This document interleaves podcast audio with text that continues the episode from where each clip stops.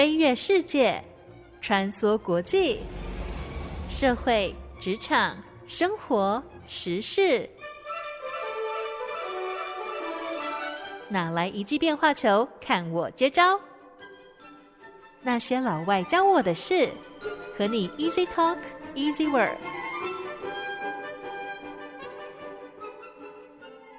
您现在收听的是好家庭联播网台中古典九七点七，台北 Bravo 九一点三为您带来的节目。那些老外教我的事，我是焕恩。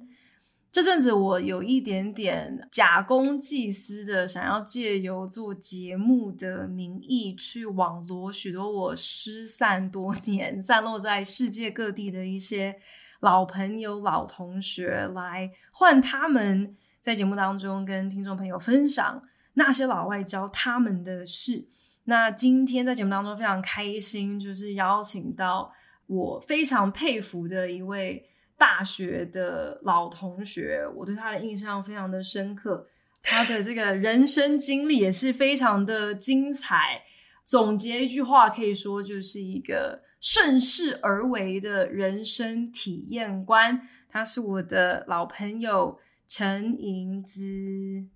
Hello，大家好。呃，我现在人在这个大陆的杭州。我人生在很多的城市，大概有可能三大洲，然后五六个城市在生活和工作过。那我现在是暂时是没有工作，但我现在在寻找下一阶段我可以人生自主的一种。工作模式，或是说，呃，通俗一点赚钱的模式。那我刚离开，呃，阿里巴巴，那就是这个世界最大的一个互联网公司之一。那，呃，在那边服务了将近六年。那在这个其中也学到很多东西，希望可以和马马的这个听众来做一些分享。嗯，其实我觉得，在我的印象当中，呃。阿 V 一直都是一个呃很勇敢的一个梦想家。为什么这样讲？因为我我一直都记得，就是他其实大学啊、最后一年，然后大学毕业之后就已经开始就是出走台湾，等于是周游列国。想说可不可以请就是陈盈姿陈阿 V 来跟我们的听众朋友稍微分享一下，当年你去过哪些厉害的地方，然后又是因为什么原因去到这些国家做哪些？啊，疯狂的事情。在我和这个妈妈聊之前呢，我把我的这个人生的一段历程哦，稍微梳理了一下，稍微整理了一下，大概分成四个阶段吧。那呃，我的第一阶段是从大三开始，呃，这个探索世界的这个阶段啊，就其实我家里的环境并不是特别好，所以我其实，在大学呃有机会出国之前，呃，我一直都是在台湾吧，就也很少出去玩。基本上就是呃念书念书念书，然后考试考试考试，比较单一的环境，然后也没有太多的条件让我去体验很多的事情。那诶到了大学呢，我就开始发现，呃我的同学呢，其实他们都有很多探索世界的一个机会。那诶我就就想着，那如果我在没有那么有钱，也没有呃那么多国外朋友，就就没有踏出台湾的经验的情况下，我怎么样用最小的资源可以去看看这个世界，那我就去跟别人聊，说，哎，你是怎么样可以出去参加一些 summer camp 啊？你或甚至你可以去参加一些这个交换学生的 program，然后我就哎去学别人的路径，就呃发现哎这个路径也许我也可以试试看。所以后来呢，我是在呃首先在大二的时候参加了一个，那时候在正大嘛，就在正大的的这个广告系的环境，就去参加了一个。呃，台湾和澳门的交流的活动，嗯，那再来呢，呃，大三的时候呢，我就再通过这个学校的一些筛选，反正他要考什么，然后要怎么面试，我就对应的去准备。然后大三的时候去荷兰的阿姆斯特丹做了一个学期的交换学生。那再来就呃大四的时候呢，我就开始专注的投入学习嘛，就还是。至少在当时这个阶段的价值观，还是希望可以进入大公司。然后进入大公司之前呢，肯定是要有一个比较像样的一个实习经验，后面求职比较容易。所以大三、大四都是在做一个社会还有呃和世界的探索。但大四毕业的时候呢，那时候是二零零九年，那正好是这个世界金融危机，就发现哎，就是我搞了这么多有的没的活动，参加了非常多的商业比赛，然后还去出国绕了一圈，把我自己包装成一个看起来挺国际化的人才，嗯，然后又好像还挺好用的，哎，发现竟然找不到工作，或者我找到了工作呢，呃，也不叫完全找不到，但是它就是二二 K 嘛，就是一个月的薪资两万多块钱，嗯，那我觉得两万多块钱，那我还不如去找一个。甚至是国外的工给我吃喝食宿的义工体验，嗯，那我去看看世界可能还更划算一点。那我就又去找去搜罗到底有什么管道可以比较不费那么多钱的方式，或不花钱的方式出国。那我后来就通过 ISEC 这个国际商管学生会去了这个比利时的一家广告公司去工作。嗯，那它就是正常的一个工作，所以它是有这个薪水的。我是先去巴西，然后去完巴西之后呢，嗯呃，我又再再参加了一次这种 exchange program，然后去了比利时，去到一个更大的公司，然后都是在这个里面去做 marketing 的呃工作。那这样的一个阶段，差不多有四年多的时间，就是从大二第一次踏出台湾，然后到这个南美洲的巴西，到了欧洲走了一圈之后，大概四年多的时间。那那个阶段，我的一个体悟是，其实还是要在自己能够呃发挥最好的一个市场。那自己才能够呃不断的去茁壮去成长，就是所谓的茁壮成长呢，世俗来说，也就是获得更好的工作机会，嗯，那获得更好的加薪，那 promotion 也是在这个岗位上也可以更好。那所以我就发现说，哎，我在南美的市场或是欧洲的市场，那我光这个语言上的一个隔阂要去克服，可能都会比呃 local 的人会花费非常多的一个努力才能够去克服它。嗯，那我就想，那我不如。呃，把我积累的经验带回到台湾，然后在台湾找到一个不错的薪水的工作，哎，那我就去参加了这个呵呵 这个广达的储备干部的培训，嗯，进入了我的储备干部的一个甄选吧，然后确实也就顺利呃入选了。那当时的薪水也是呃，我觉得相对满意，并且能够接触到很多广达的高层。那接下来就开始了我的一个发展自己优势的一个阶段，嗯，大概有。呃，四年的时间，那我在这个广达的储备干部的工作的过程之中呢，嗯，我就发现，哎，自己对于这种比较抽象的一些技术啊，然后这种策略推理，其实在我的那个呃阶段可能不是特别的强项，所以我后来就开始在想，是不是要更和人接触的这种工作，可能对我来说我可以做得更好。那做得更好呢，我也在想呢，呃，做得更好就是。我我能够很快的 get 到这件事情它的核心的成功要素，那并且呢，我可以把这个成功要素很快的落地，那我就一直在找我自己这方面，呃，这个能力到底落在哪里？那后来我就转行到了这个快速消费品 FMCG 的这个行业，那后来就一路在这个消费品行业一路做，呃，做了呃十多年，到了现在，嗯、对，这是我的第二阶段。那开始在呃装成做这个 marketing 的这个。呃，从小庄园开始做的时候呢，其实我是呃降薪了百分之三十。哇！去，对，就那时候其实对我的呃，就是对我自己的考验是有点大的。虽然现在看那也不就也不过就是几万块钱一个月吧，现在我我觉得也不是差多少钱，但是那时候就会觉得呃，到底要不要放弃一个相对高的科技业大厂的呃的薪水跟职位，还有一点这个光环，然后到一个。消费品的做消费品的一个领域，那时候其实自己也是呃想了很久吧，纠结了很久。嗯，但后来我还是想着，呃，就是希望我下，就我希望我那个时候的职业选择呢，可以让我未来的这个职业发展可以一直深耕下去。就是这个工作我做的越久，我会越有呃价值。就我那时候在找的一个标准是这样的。嗯，那我觉得可能在消费品这个行业，呃，不管大环境怎么变化，或是呃，或是这个这个消费者怎么变化，它总归是需要呃吃喝拉撒睡嘛，就人的这种基本需求一定是要靠这个消费品来满足。那消费品可能就是大家理解的生活中常用的东西，包含像这种洗衣液啊、洗衣精，嗯，然后这个肥皂，然后吃的东西，然后像是这个卫生纸这类的，就是很民生用品的这个行业。嗯，那我觉得这个还是一个呃。就是长期来说，它是一定有需要人的，就未来不怕失业的，不会倒的产业。对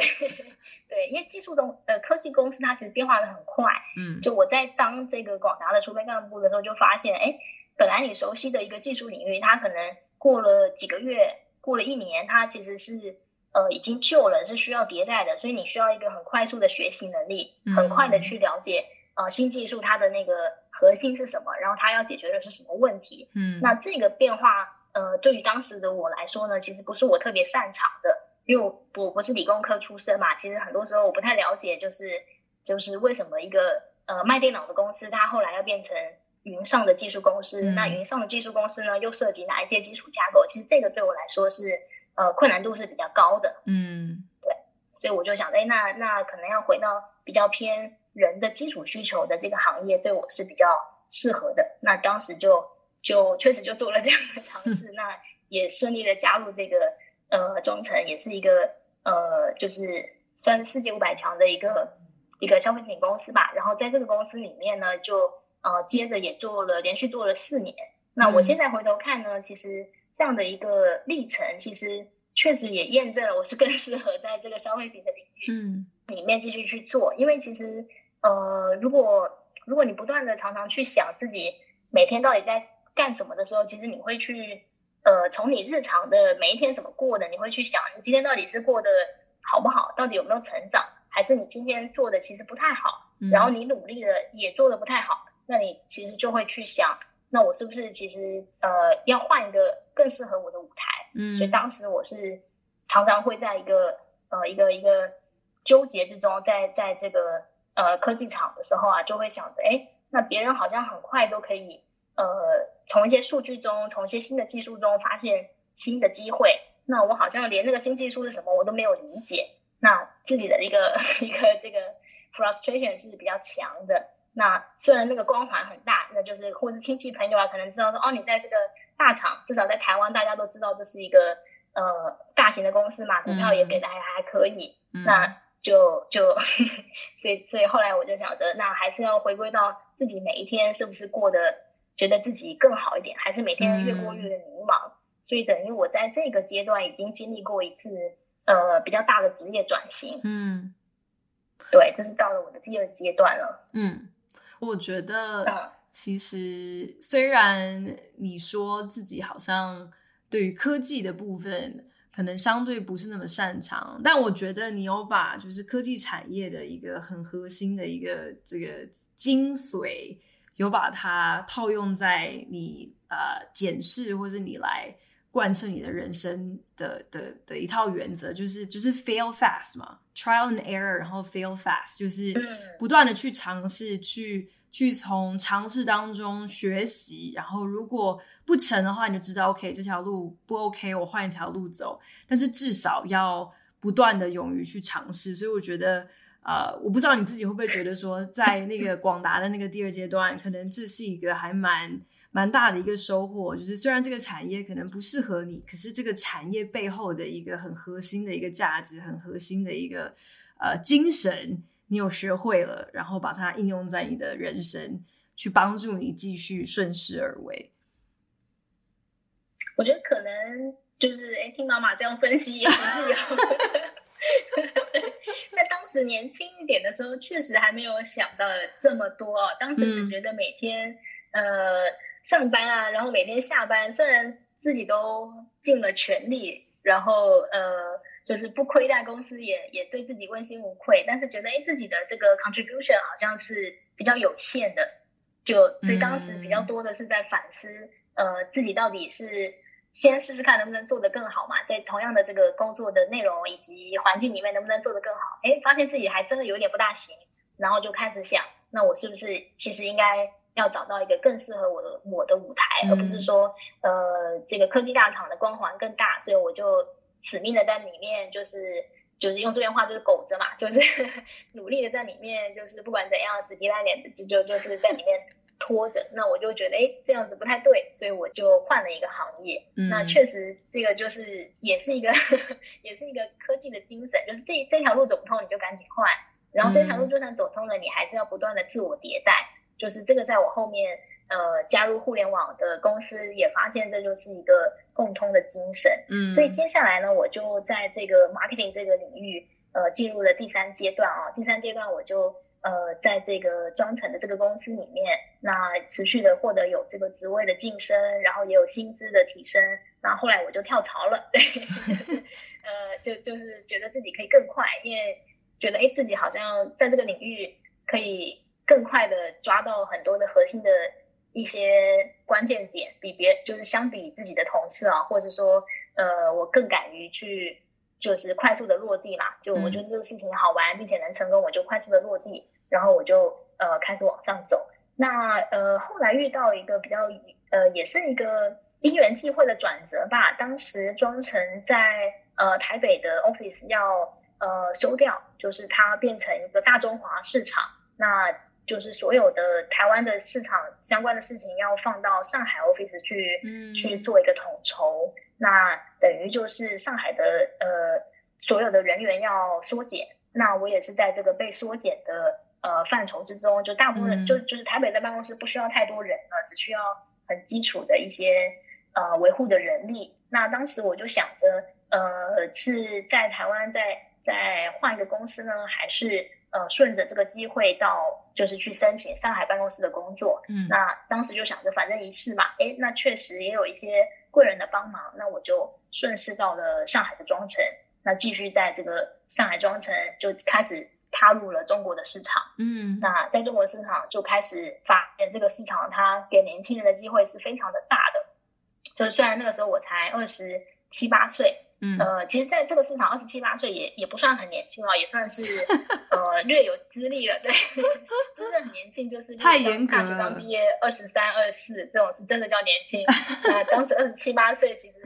呃，如果以以当时的那个市场发展状态哦，可能二十七八岁已经可以是一个 brand manager 了。哇！如果你是一个比较呃正规的路径，就是例如说你是一个不错的大学毕业的，然后你。呃，没有特别的转行，你从大学毕业开始加入一个呃正规的不错的公司，那二十七八岁通常你已经是可以带团队的 manager 了。嗯，就就这个是这个大市场给的一个机会哦，因为它很缺人，那呃就是年轻人就是可以更更好的接上来看到很多的机会嘛。嗯、那当时我来大陆的时候呢，不算特别年轻，但是属于有经验好用，嗯，那资级又不太高，那所以在大陆的这一段就。呃，升的比较快，嗯，那后来就就也顺利跳槽到另外一家食品公司，到了那个 Hershey，就是那个、嗯、巧克力巧克力公司，嗯，对。那我就呃，在这个过程中呢，就除了把这个 marketing 的这个技能变成一个比较呃属于 manager 的这种 expert 的呃 level 之外呢，至少对于这个市场来说是 expert 啊，但是我也深知说这样的一个。呃，四五年经历的一个 marketer，其实，在成熟的市场里面，他可能还是非常 junior 的。但是在大陆呢，嗯、有四五年经历的 marketer 已经是很不错了，嗯、就是属于可以说得上是 expert，可以做的做一个 manager 了。嗯、那我就在想，哎，那我下一步要怎么样可以更快？就是其实就这个也是可能，呃，一个是我自己在追求更快，然后另外呢，这个市场它也鼓励很快。就是你不能满足于说啊，你现在做个 manager 好啊，那你就慢慢的持续的去呃把你 manager 的技能打磨好，不是的，你最好 manager 最好明年就赶赶紧成为 senior manager，嗯，然后再明年最好就直接往这个最好是能够跳过 category manager，直接变成一个 director，这样是、嗯、呃就是等于这个环境是很鼓励，就是这种狼性的，就是赶快冲冲冲，就是很快。那我那个时候因为。呃，在那个环境，诶，也看到很多年轻人是这样子快速的往上走。那我也希望能加，就是搭上这个风口，所以我就进入了第四个阶段的一个风口期。那那个时候呢，整个 e-commerce 就整个电商呢，呃，尤其以阿里巴巴为首的一个呃平台公司是快速的成长。那我就呃通过猎头的这个就找了猎头，然后呃就也又在很快速的跳槽到了这个阿里巴巴，然后接着就在阿里巴巴。呃，连续做了呃快六年的时间，到最近离开，嗯，是这样的。那在阿里巴巴呢，就又经历了一个很有趣的阶段啊，就是呃这个看到这个时代风口的快速兴起，到了一个在这个阿里巴巴最好的时候呢，就是阿里巴巴的人都觉得阿里巴巴就是宇宙的中心，嗯哼，就是，嗯，就它不只是世界的中心哦，它是一个宇宙的中心，就是它可以做任何就是。人类能想到的事情，不管是呃，就是商业上的、政治上的，甚至是这种发射火箭，感觉都不是什么问题，而且确实也做到，就是确实也尝试过，呃，就是当时的这种呃这个风口是快速的往上吹，吹到两三年之后，然后我在这个风口期呢，也也完成了一些人生呃的一些 milestone，包含、嗯、呃生小孩、买房子、买车，其实就是算是进入了一个呃算是中产的一个阶段吧，中产的稳定家庭的阶段，嗯、然后接下来呢，这个风口就。消失了，跟马云一起消失了。对，就就很有趣的，就是说，哎，这个风口突然就，呃，就在一个比较众人没有预期的情况下，突然这个风口就就就被吹散了，有点这种感觉。所以我现在在回想这一整段，呃，在阿里的经历啊，就呃，就他很他还蛮有趣的，很像那个呃，陈凯歌有一部电影叫《妖猫传》嘛，他在拍的是那个盛唐时期的由盛而衰的一个。呃，一个一个故事，讲杨贵妃啊、唐玄宗的这个故事。Oh. 那我觉得我好像就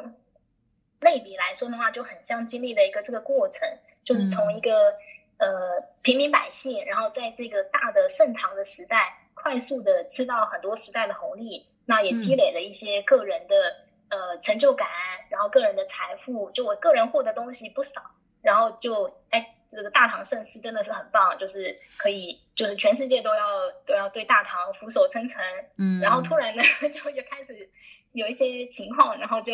这个大唐就开始快速的衰退，就在同一代人里面就发生了。那我觉得，呃，在阿里的这一段历程就很像是经历了这个呃盛世，然后到现在可能恢复正常，那未来不晓得会不会再崛起的一个过程啊？就对我人生来讲，我觉得是一段很有趣的人生体验。嗯，大概是经历了这四段过程，那所以下一阶段的人生，呃，我就希望能够找到一个能够就我自己个人能够更加自主的一个可能性，就是包含我的时间是可以更自主的，那我的经济也可以更自主，那未来呢，我可以不依附于可能大公司或是社会价值，那我可以更多的是。掌握我自己作为人的一个贡献或一个成就感，所以我更多的是在下一个阶段，嗯、现在希望能探索的是这个方向的事情。哇，我们听到陈阿 V 跟我们分享他的这个人生五大阶段，真的是一个阶段比上一个阶段更加的精彩。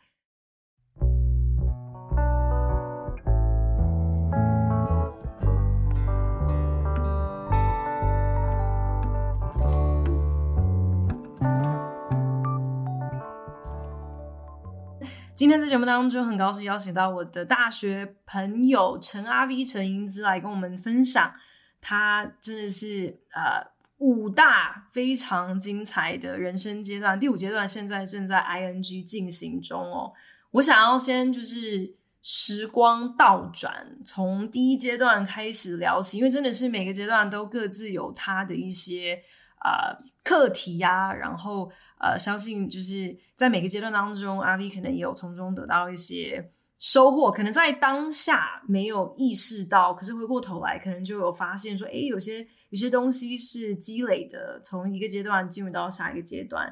啊、你有提到，我觉得可能很多听众朋友应该也会很好奇，就是你的人生第一阶段的时候，其实就是一个全球走透透哦，从亚洲出发到了南美洲，然后又转战欧洲。啊、很好奇，想说有没有一些当时啊、去到巴西的时候，呃，有没有一些有趣的故事啊？那个时候根本为什么会想要去巴西呢？你肯定还是有很多其他的选择，但既然毅然决然去到巴西这么一个我我觉得可能对很多听众朋友来说是一个非常遥远的一个国度，当时是怎么样子做出这样的一个决定的？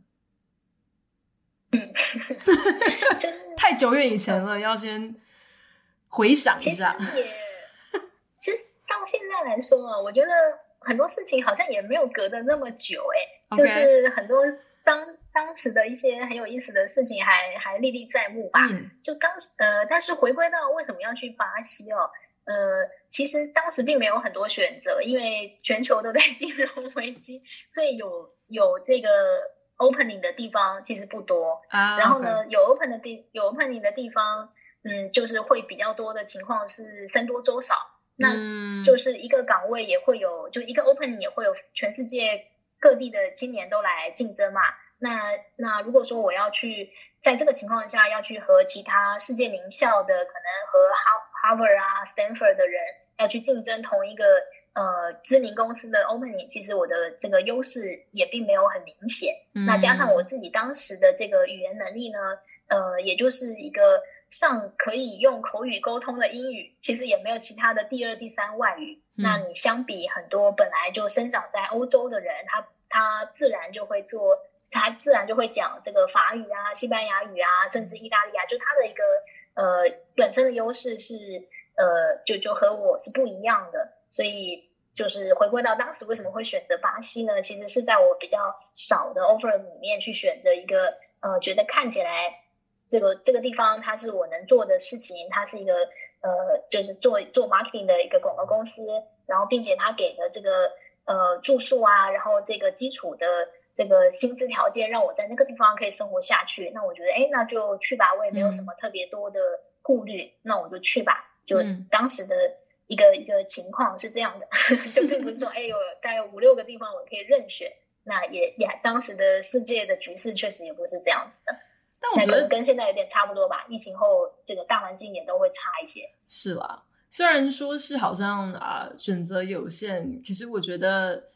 你还是非常务实的，就是是有经过一些分析去评估说，虽然好像是没有太多的选择，可是去巴西仍然是好过留在台湾。然后虽然去到巴西有非常多的未知，可是仍然是值得一试。那现在回想在巴西那段日子当中，有没有哪一些让你印象特别深刻的事情呢？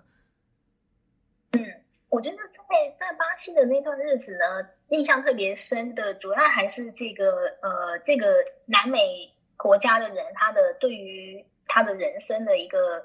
方式，那他的人生的方、嗯、对人生的方式，他就映射到工作上面嘛，就是他们的这个这个价值观，就是工作真的只是帮助生活，就是生活是、嗯、呃大于工作的。那这个和我的一个。呃，认知或是价值观其实有比较大的落差嘛，就是呃，至少在当时呢，还是觉得，哎，我可能要更多的时间投入工作，去争取一个更好的发展机会，然后去去拿到更高的职位、更多的钱，这个是可能呃，就就是大部分的人生或是大部分的人给到我的一个一个影响是这样的。但是我在巴西呢，就看到其实他们对于这个钱啊、物质啊。呃，对于这个呃工作的投入度，其实是都是晚于生活的。那、嗯、呃有一个有一个例子，就是他们其实呃每天这个公司 每天下午差不多四点半左右就会开始去呃，就老板就约大家哦，我们去去 take a break，然后这个 take a break 就是去附近的酒吧喝一杯啤酒，开始闲聊。然后，而且聊的确实也不太是工作啊，什么客户啊 那种这种很重点是工作类的 social，他就开始聊他的足球，聊他的女朋友最近怎么样，然后有人就会聊他的这个孩子啊最近怎么样，就是这种真的是很闲聊，但很生活化的闲聊。break 完之后可以就下班了吗？还是还得还得要回办公室上班吗？没有哎，break 完就就，就下班了，就到了晚餐时间了，就从四点半开始喝嘛，因为你要聊，每个人都聊一聊，哎，聊一聊发现。对，已经六点半了，那我们去吃饭吧，就各自回家吃饭了。然后吃完饭呢，呃，有的时候有一些有些同事还会约约，哎，那晚上我们是不是再去跳舞啊？然后就等于他的这个生活的时间真的是大于他的工作时间很多。然后第二天早上，就明明晚上去那个去那种 club 啊，去跳舞啊，呃，已经都玩到晚上一两点，然后隔天早上。就是九点多十点又继续来上班，然后就是那个 energy 又很好，就就对他们来讲，工作好像比较多是来交交朋友来玩，嗯，那不会是积极营的说，哎，我今天我一定要打下多少单，干多少的这个呃营收出来，然后我一定要做到什么样的一个呃增长的成果，就这个和这种。呃，华人啊，中式的这种价值观真的还蛮不一样的，嗯，就就还蛮 还蛮有趣的。那在那边我就觉得学会说怎么样可以去，呃，其实就是如果你也用一种比较融入的方式去对你生活，其实大家对你也会很接纳，嗯，而不是说每个人跟每个人相处要先问问别人说，哎，你现在在哪里工作啊？啊，你现在是呃在哪个公司，然后大概是什么职位啊？就是就是华人之间的认识很容易是从这种嗯呃这种。呃，比较呵呵 就比较世俗的方式开始嘛，先嗯了解一下，评估一下啊，你现在是什么状态，然后再该再开始跟你聊哦。那所以你那边客户最近怎么样啊？嗯、哦，你最近那个呃，这个孩子上什么学校啊？就就很少去在在巴西的那个环境哦，就是会比较就不太是用这种方式去开始，他、嗯、更多的就会是很生活化的一种方式去跟你这个人去做一个相处。嗯、那我觉得也呃带给我的一种。变化就是我变得不那么，就是我跟人的相处就会更多的关注这个人本身啊，就是这是我的后来的，就是巴西带给我的一个很大的变化。嗯、那不至于说，呃，就就比较容易跟别人去开启一个人跟人之间的一种连接、呃、connection。嗯嗯嗯嗯，对。然后它确实也影响了后面我很多的呃，对于人生选择的一种呃看法。就很多时候不是说呃一定要待在。大公司拿个高职位，然后你才能够有个 happy life。其实很多时候，这个 happy life 是你自己去经营出来，或是你自己去定义出来的。当时在在巴西，我觉得埋下的是这样的一个种子。嗯，挺好的。那第二阶段，你进入到广达之后，大概多久的时间？有点意识到说，OK，就是可能科技产业可能做。啊、呃，你当时是做商业分析嘛，做这样子的一个储备干部，可能跟你想要的是有点落差，是不太一样的。在我从呃巴西去了，再去了欧洲的一个大公司之后，那时候后来去了 Alcatel-Lucent，嗯，那就是我自己心中呢，其实还虽然当时经过一个巴西的文化洗礼哦，但是心中还是呃很渴望，就是到大公司里面去做一个。呃，爬楼梯的一个事情，嗯、就是 就是当时还是还是抑制不了这种这种内建的一些、这个、呃想象，一些对，就是觉得就是哎，我一定可以啊，为什么我不能去到一个呃很很大型的公司，然后拿到一个呃很世俗的成功？就那我还是去爬楼梯了，然后就 从广达进去。那从广达进去呢，确实起点还不错，因为当时。呃，广达的这个呃储备干部的这个计划呢，给到呃年轻人还是蛮多的资源，就让让这个储备干部呃经过一些精挑细选之后呢，可以接触到公司的呃策略层。但现在想起来也挺好笑的啦，就是就是 二十多岁年轻人懂什么策略的，就是 就就呃就就对，但是确实他的那个视角呢，就比较不是那种从基层。的这个呃文员开始慢慢慢慢干，他是一下像让储备干部先到一个这种类似策略部的位置，然后去思考这个广达怎么样做一个云的这个这种数字化的转型。嗯，就是当时是是一个比较高的这种策略部，那当时带领带领我们这几个呃这个这几个储备干部的一个老板呢，他也是非常呃非常有能力的一个呃资深的前辈哦，他现在。呃，就他，他其实呃是在这个 McKinsey 这种呃顾问这种世界一级的、嗯、对顾问公司，然后在国外待过回来的，那他就带领我们去做这个策略的的呃算是规划嘛，那以及这个中间的一个呃和各个各个总各个高层 VP 的这些沟通，嗯，那虽然 虽然我们当时真的是很菜，但反正他就还是很用心的带着我们去做这个事情。那呃，我就在这过程中呢，我就呃常常会发现啊，同样的这个呃三四位这个呃其他同样的三位的这个储备干部，那他们可以就是比较快的理解这个呃这个老板给到的一种呃这个工作任务，然后并且可以很快的完成。那例如说做这个数据分析的时候，我还在云里雾里的时候，那可能有。有我的这个储备干部的这个朋友呢，他已经很快的梳理出一个关键结果。那我们可能弄了个大半天，哎、嗯，结果这数据还出错，然后当场 present 的时候还被揪出来说，哎，这个数字是谁弄的？然后到底有没有用心？到底到底有没有在在这个做工作，还是在晃神？就是就有一点被算是被定的嘛。那确实我对，确实我做的也不大好。就我是努力了，但是确实 做的不大行，在这些。呃，比较偏策略性啊，数据分析的这个工作上，至少在当时哦，嗯、那当时也没有什么很牛逼的工具嘛，然后也没有 我自己也没有什么足够的 critical thinking 啊，就是这种 consulting company 的这一套，确实思路还跟不太上，嗯，然后就常常就会变成这个团队里面感觉比较扯后腿的，就我做不做的不好的，但是做好做的不好的部分，那就是他有一个 deadline 要完成嘛，那别人就要来 cover 我，把这个、嗯、这个 Excel 重新再理过，重新写一个这个这个抓取数据的这个这个 formula，然后重新的去理，嗯、那就我自己也觉得很很不舒服嘛，我也不希望变成一个、嗯、呃，就是不能贡献，然后又变成还还变成拖累别人的一个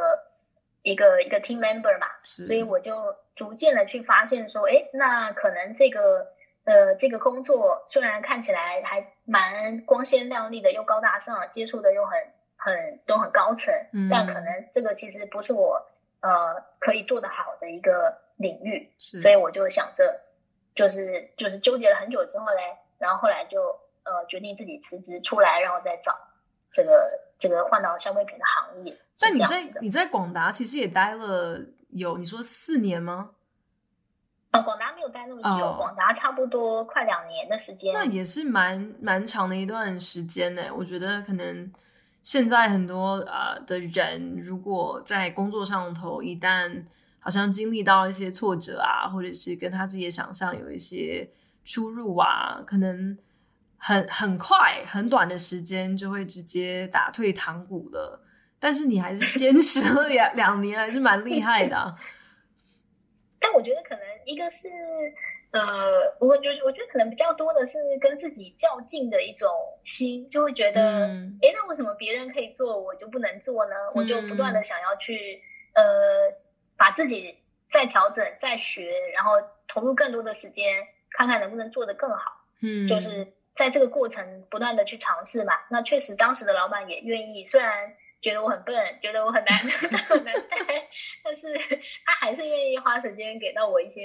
指导，就是说应该这样这样做那样做。那但我就发现，哎，好像，呃，就就是经过了这样的尝试以及他的时间投入之后，我发现好像还是不大，就是就就好像这方面的这条基因好像确实比别人差。嗯。那我就觉得，呃，那我总不能一直都是比别人差的吧？那我就就觉得。